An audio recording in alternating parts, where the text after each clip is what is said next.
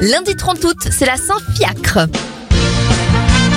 Alors j'espère que vous avez du souffle parce qu'il y a un paquet d'anniversaires à souhaiter aujourd'hui. Geneviève de Fontenay à 89 ans, 52 pour Valérie Benaïm et Laurent Delahousse, Cameron Diaz à 49 ans, 44 pour Loana, 35 pour Carlito de McFly et Carlito et bébé Rexa en a 32. Les événements Hubert Cécile Boost dépose le brevet de l'aspirateur en 1901. En 1963, l'URSS et les USA mettent en place un téléphone rouge pour apaiser les tensions. L'américain Mac Powell réalise un saut en longueur de 8 mètres 95 en 1991 et à ce jour, c'est encore lui qui détient le record.